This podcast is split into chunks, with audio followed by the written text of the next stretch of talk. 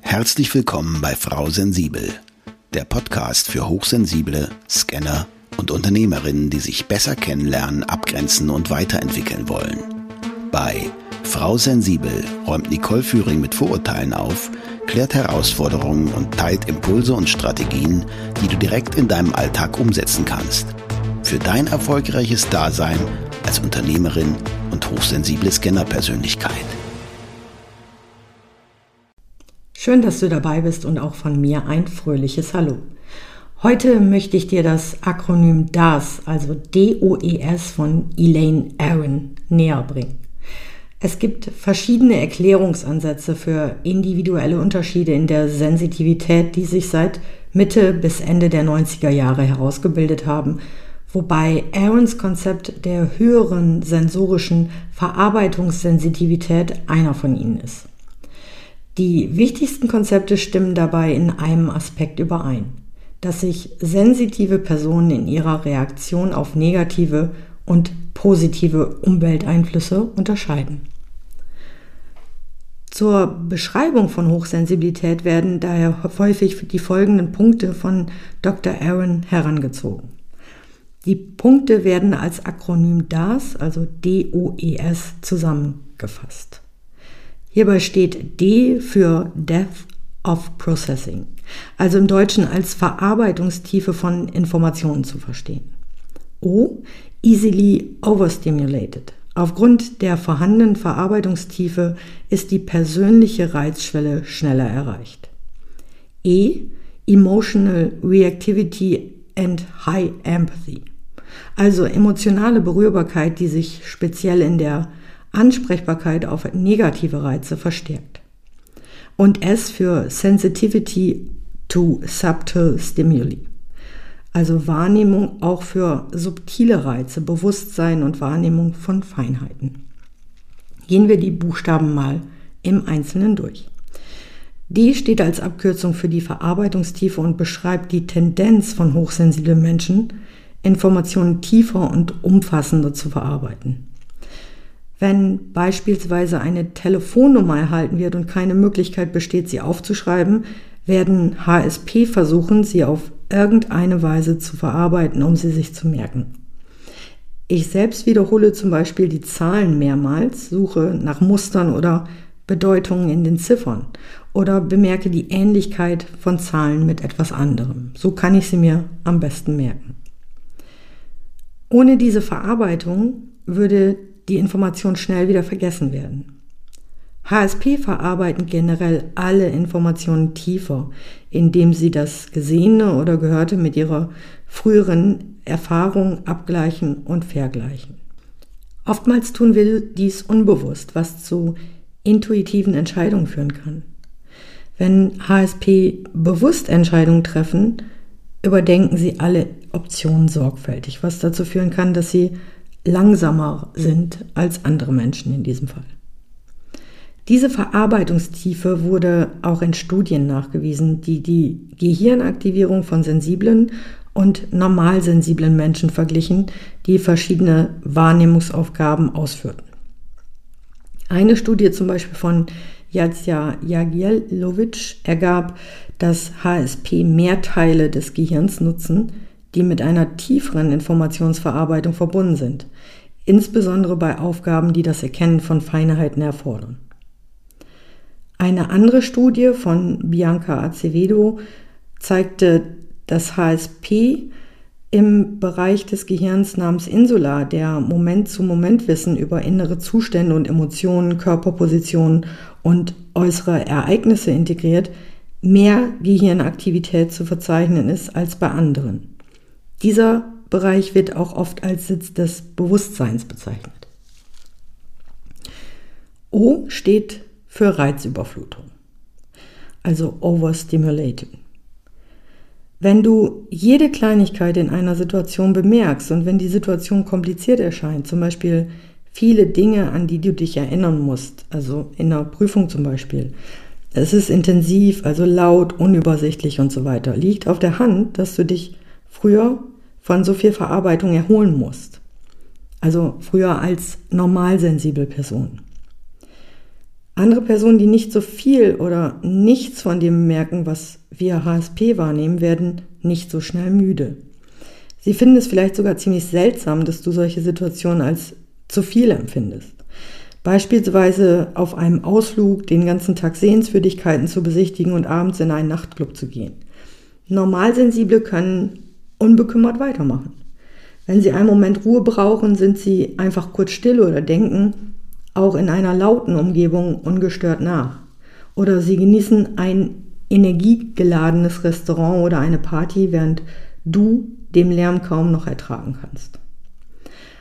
HSP werden leicht durch Reizüberflutung, einschließlich sozialer Stimulation gestresst oder meiden intensivere Situationen eher als andere, da sie bereits schlechte Erfahrungen damit gemacht haben. Eine kürzlich von Friederike Gerstenberg in Deutschland durchgeführte Studie verglich hochsensible und normalsensible Personen bei einer Aufgabe, bei der es sich darum handelte, ein T auf einem Computerbildschirm unter vielen Ls zu finden.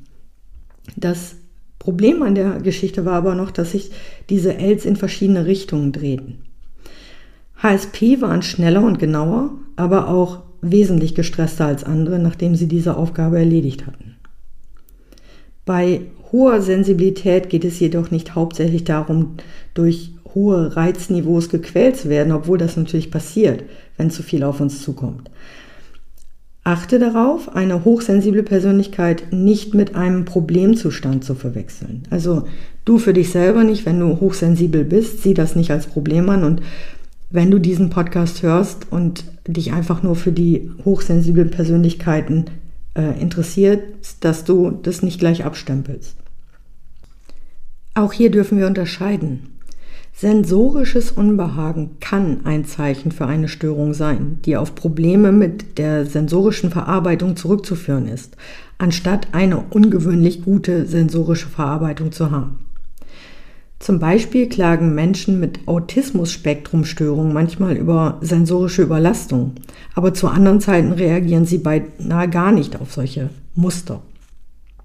Ihr Problem scheint die Schwierigkeit zu sein, zu erkennen, worauf man die Aufmerksamkeit richten und was man ignorieren sollte. Wenn diese Menschen mit jemandem sprechen, finden sie das Gesicht der Person möglicherweise nicht wichtiger als das Muster des Teppichs oder die Art der Glühbirnen im Raum. Sie sind sich vielleicht sogar der Feinheiten bewusster, aber besonders in sozialen Situationen bemerken sie häufiger etwas Irrelevantes, während hochsensible Persönlichkeiten eher auf subtile Gesichtsausdrücke achten würden, zumindest wenn sie nicht überreizt sind. Kommen wir zu E. E steht für emotionale Reaktivität.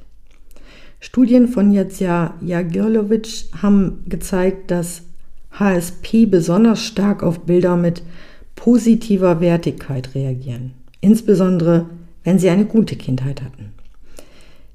Diese Reaktion auf positive Bilder fand nicht nur in den Bereichen statt, die mit dem anfänglichen Erleben starker Emotionen verbunden sind, sondern auch in höheren Bereichen des Denkens und Wahrnehmens, ähnlich wie bei Gehirnstudien zur Verarbeitungstiefe. Diese stärkere Reaktion auf das Positive ist Teil des Konzepts der Blickwinkelsensitivität, das von Michael Ployce und Jay Belsky für sensible Menschen entwickelt wurde, um das spezifische Potenzial für positive Umstände und Interventionen hervorzuheben. Bianca Acevedo hat in einer anderen Studie gezeigt, dass sensible Personen mehr Aktivierung in der Insula- und im Spiegelneuronensystem zeigen, insbesondere wenn sie glückliche Gesichter ihrer Lieben betrachten. Diese Spiegelneuronen helfen uns, durch Nachahmung zu lernen und die Absichten und Gefühle anderer zu verstehen, was für Empathie und menschliche Verbindung entscheidend ist. Sensible Personen zeigen auch eine höhere Gehirnaktivierung, die Empathie anzeigt, wenn sie sich Fotos von Gesichtern anschauen, die starke Emotionen jeglicher Art ausdrücken. Das ist auch ein Grund, warum viele hochsensible Persönlichkeiten so ähm, Naturals sind in ähm, Mimikresonanz. Also sie haben eine natürliche Fähigkeit, diese Mikroausdrücke zu erkennen. Es ist ein weit verbreitetes Missverständnis, dass Emotionen dazu führen, dass wir unlogisch denken. Tatsächlich zeigen neuere wissenschaftliche Erkenntnisse, dass Emotionen ein, eine wichtige Rolle in der Weisheit spielen. Emotionen erinnern uns an Ereignisse und helfen uns dabei, aus ihnen zu lernen.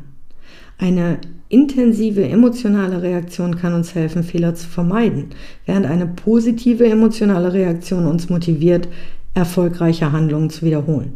Und genau das ist ein Vorteil von hochsensiblen Persönlichkeiten. Dadurch, dass sie die meisten ihrer Erfahrungen mit Emotionen verknüpfen, haben sie wirklich eine bessere Erinnerung und können schneller reagieren, wie eine aktuelle Situation eventuell ausgehen könnte, weil sie das schon hunderttausendmal durchgedacht haben in ihrem Deep Processing. Machen wir weiter mit S. S steht für die Wahrnehmung subtiler Informationen. Viele der zitierten Studien legen nahe, dass Menschen besonders auf kleine Details, also gerade hochsensible Persönlichkeiten, auf kleine Details und Feinheiten achten, die anderen entgehen.